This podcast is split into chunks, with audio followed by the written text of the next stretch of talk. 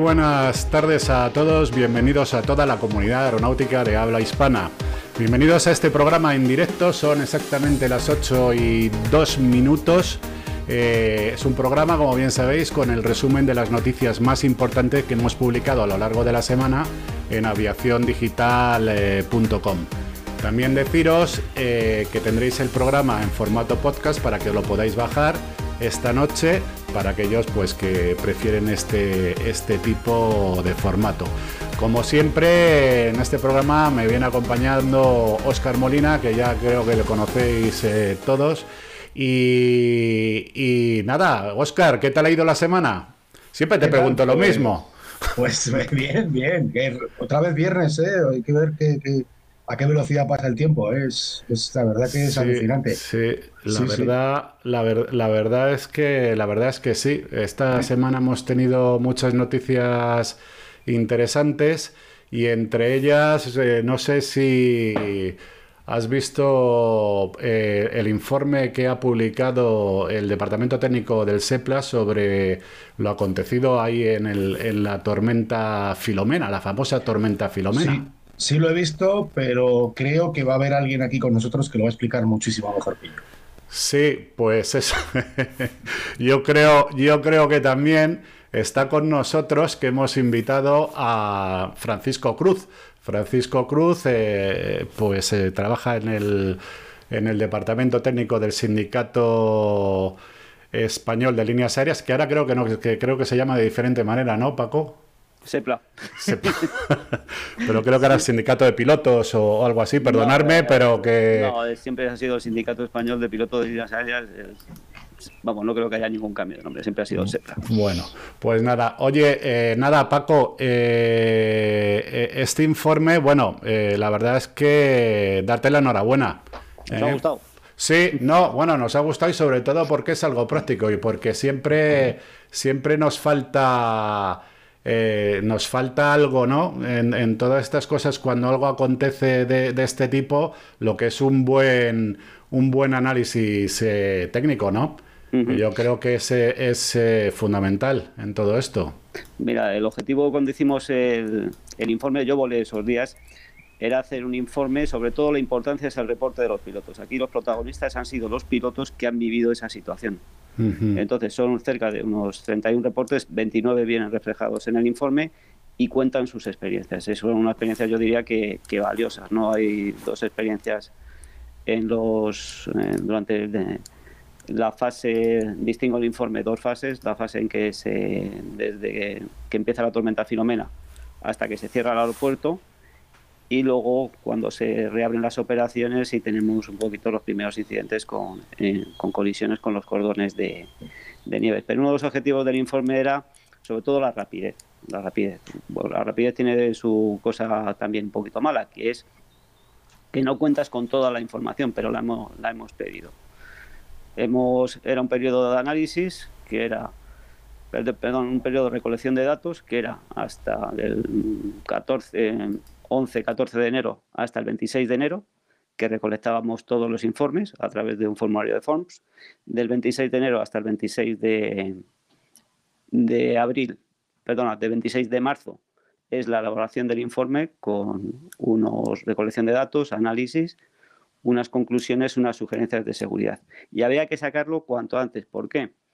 Pues porque, como sabéis, en agosto entra en vigor el Global Report Format. Entonces, a los pilotos y, eh, con esta nomenclatura eh, la sacamos el informe justo cuando está en vigor el Global Report Format, podría que, le confundiésemos. Por eso había que sacarlo cuanto antes con una calidad más o menos eh, coherente y sobre todo en un ambiente de colaboración y siendo constructivos. Eh, perdona porque tengo un poco de jaleo con todo el sistema este que tenemos aquí.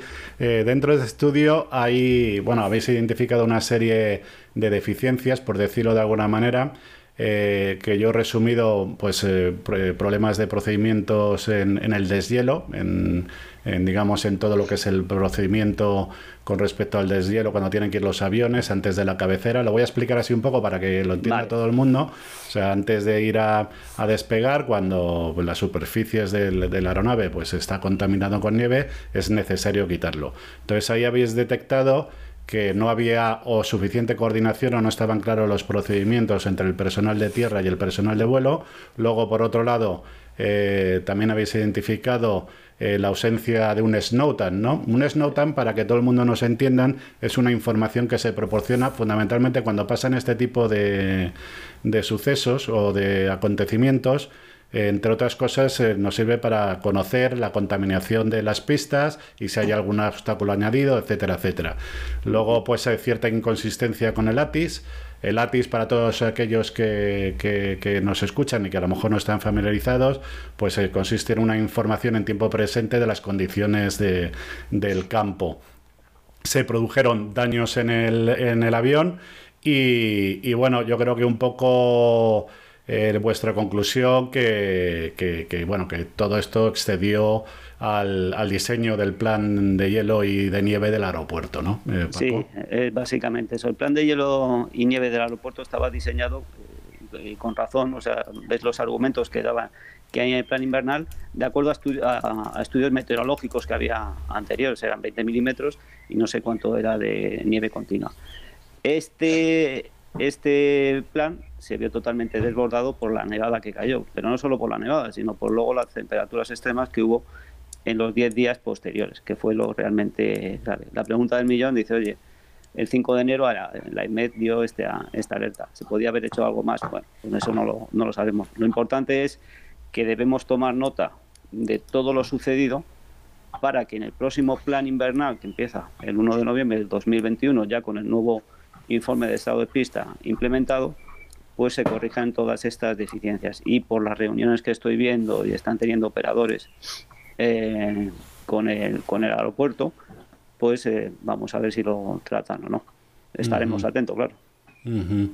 Sí, hombre, eh, yo creo que bueno, lo importante cuando ocurre todo esto, ¿no, Oscar?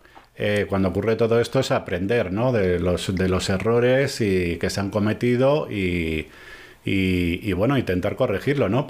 Pero desde el primer momento, el, vamos, yo a mí lo que me quedé bastante sorprendido, que el gestor político, el gestor político es una persona, un político que se le asigna para, para dirigir un, ente, como puede ser esto eh, AENA, ¿vale? Que es un tal Maurici Lucena, es un cargo político que dirige una compañía que se dedica se dedica pues a gestionar toda la red de aeropuertos de AENA. En vez de reconocer desde el primer momento de que ha, habido problemas, como es lógico, y además es que es una cosa que es lógica, pero no por la cantidad de nieve, sino simplemente les ha desbordado. Punto. Eh, todos los equipos que decían que habían eh, que habían empleado y todo el tema este no eran no han sido suficientes. Vale. Eh, perdonadme un momentito. Y, y, bueno, tantas cosas que dice que, bueno, cuando dijo las declaraciones, que por cierto se cabreó bastante con el comunicado que, emitió Sepla en su momento, pues en vez de reconocer todo este tipo de cosas, pues, pues nada, que todo estaba perfecto, que es normal que uno de los principales aeropuertos de Europa estuviera tantos días, eh, tantos días parado y bueno, yo creo que con este informe, ¿no, Oscar? Pues se nos aclara un poco, se nos aclara un poco todo, ¿no? Sí, bueno, yo creo que en España tenemos una, una escasa costumbre de, hacer uso de, los mecanismos que nos ofrece la sociedad civil. Eh, somos muy, tenemos a, a confiar las cosas a las instancias públicas, lo cual está muy bien, pero creo que, sobre todo en temas tan sumamente técnicos, tan sumamente especializados, creo que la ayuda de los cuerpos intermedios de la sociedad civil, los sindicatos, los colegios profesionales, etcétera, es algo, es algo que no se debe, no se debe nunca dejar de lado, ¿no? Y por eso me parece que, que bueno, que es cierto, ¿no? Que, que, lo que ocurrió no es una cosa afortunadamente muy común, pero dentro de esa filosofía de la aviación que hablábamos la semana pasada, nuestra filosofía de aprender de los errores, de de tomar datos, de intentar eh, saber qué falló para corregir, creo que es muy positivo que, las instituciones se lancen a, bueno, pues hacer ese tipo de cosas. Lo que es de desear es que sean tenidas en cuenta en, el futuro. Porque que esto haya sido raro no significa que no se vaya a volver a producir. Esto y muchas otras cosas. Efectivamente.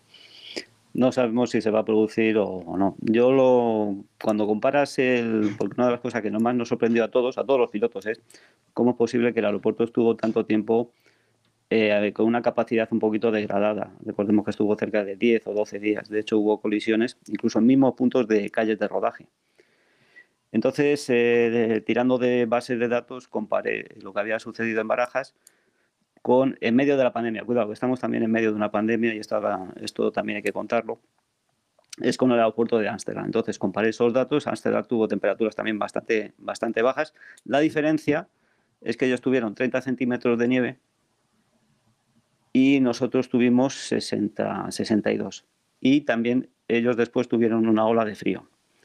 Te coges el daily briefing de Eurocontrol, que te, te dice toda la secuencia de lo que pasó en el aeropuerto, y el aeropuerto estuvo de redujo, reducido capacidad dos días. Madrid-Barajas estuvo demasiado tiempo. Eso a mi juicio. Yo, Oscar, los tres somos pilotos y tener tanto tiempo un aeropuerto como Madrid-Barajas, esto hay que analizarlo desde el punto de vista de, eficiencia de un aeropuerto. Es el hub de España. No puede, estar, no puede estar 15 días casi reducido a la mitad. Yo entiendo eh, que hizo mucho frío, que cayó mucha nieve, pero tanto tiempo un aeropuerto fuera de trabajando a medio gas. Sí, bueno, hay que eh, Eduardo ha dicho, hablando del, director de, ah, sí, ha, dicho que gestiona. Yo más que gestionar creo que cuando hablamos de organismos públicos hablamos de prestar un servicio. ¿Vale? Eh, es un ente que hay que gestionar, pero para que preste un servicio. Entonces, este servicio hay que intentar garantizarlo siempre. Si para eso hay que echar mano de los profesionales, hay que hacerlo. Si, que, pues, para eso hay que fijarse qué ocurre en Estocolmo cuando, cuando caen 60 centímetros, o en Toronto, cuando caen 60 centímetros de nieve, pues uno se fija. Y luego que las consecuencias económicas de, un parón así también son importantes, cuando precisamente no estamos en el mejor momento económico, ¿no? Por otras razones, como tú bien dices, pero no lo estamos. Entonces, eh, el servicio público. Para mí aquí lo importante es el servicio público. El servicio público hay que intentar garantizarlo eh, a toda costa, en, sus condiciones, por supuesto, de objetivas, de seguridad y demás, pero hay que intentar garantizarlo a toda costa. Y ahí es donde yo creo que, hay que poner un poco el, acento en qué, supone que un aeropuerto como Madrid-Barajas esté limitado en capacidad durante 48 horas. Problema de servicio público.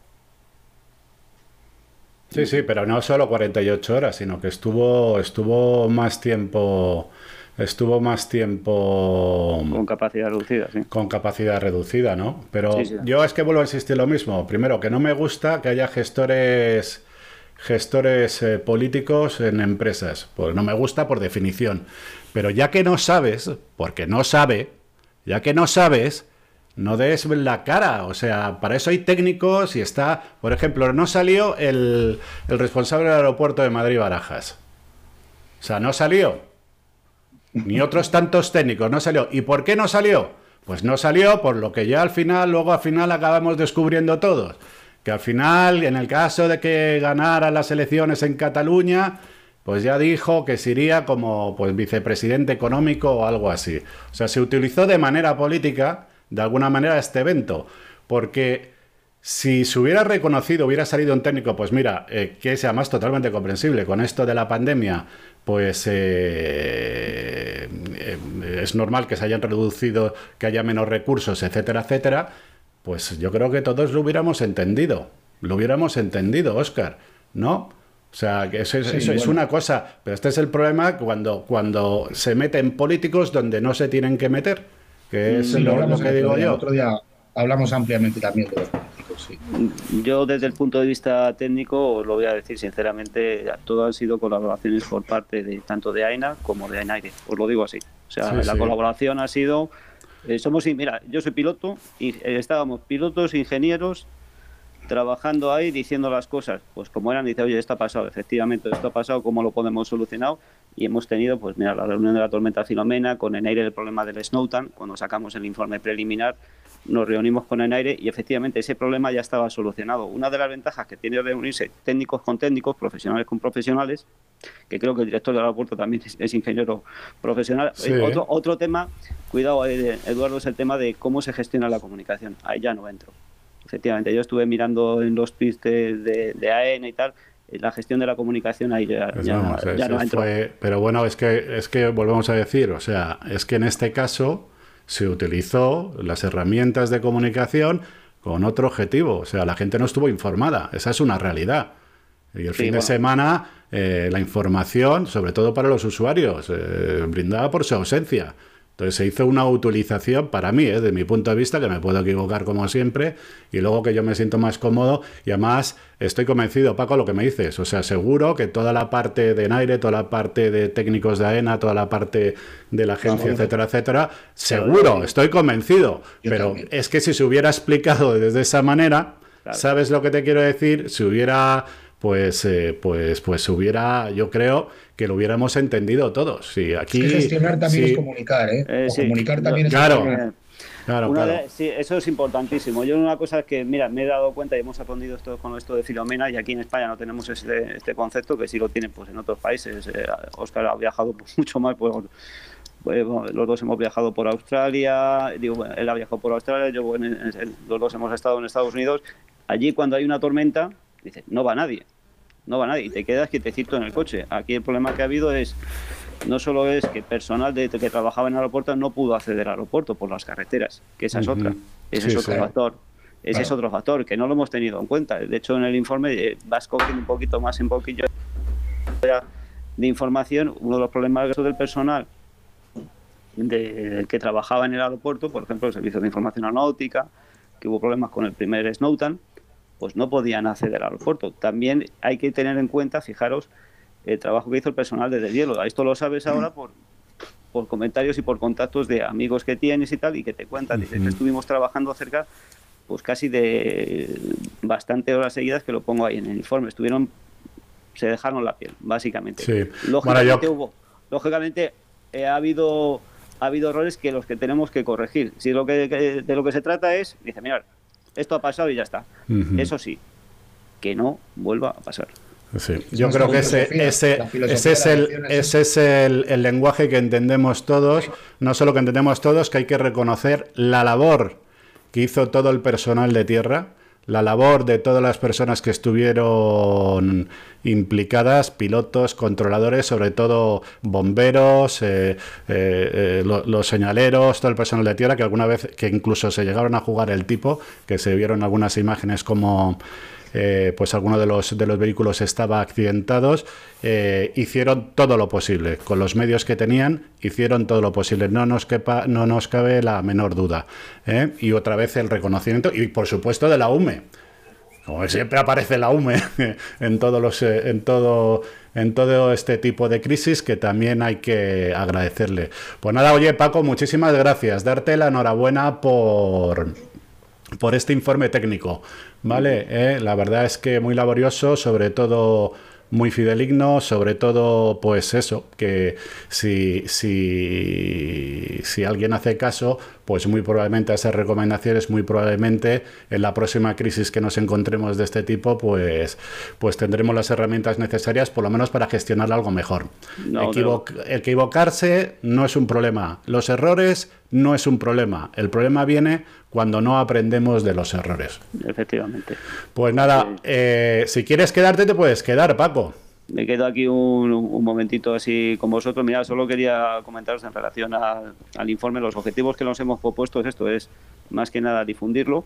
Y Sí. una de las co- cosas que tenemos aquí, como Oscar también estuvo, fue miembro del sindicato, es el plan servicio. Es, nosotros somos un ventilador de información y tanto en comités locales de seguridad de pista como en ECA, sobre todo a, a organismos, sobre todo como AENA o en aire, les tratamos de ver el punto de vista del piloto y ayudarles en todo momento a solucionar a, so- a solucionar esto. Entonces, pues bueno, eh, siempre colaboración, colaboración, colaboración. Eso sí, luego tendremos que que no vuelva a pasar. ¿Por qué? Porque eh, si hay un incidente, lo volveremos a analizar y volveremos a, a reclamar que se tomen todas las medidas y todas las acciones.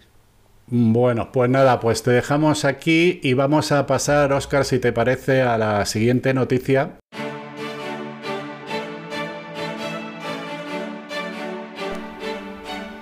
Bueno, hasta aquí la primera parte. Hemos decidido dividir este programa en dos partes eh, porque la segunda parte la verdad es que la calidad del audio que hemos, eh, que hemos grabado pues eh, tiene muchas deficiencias. Era además una parte que era muy interesante porque íbamos a hablar y bueno, hemos hablado con Juan Trujillo, que es el presidente del comité de empresa de la factoría de Airbus en Puerto Llano, pero ya como os comento, pues el audio no tiene suficiente calidad. Entonces lo que vamos a hacer es dividir este programa en dos para volver a repetir otra vez la entrevista con, eh, con Juan Trujillo y en breve lo volveremos a subir. Esperamos que hayáis disfrutado de esta primera parte del resumen de las noticias de aviación digital. Hasta pronto.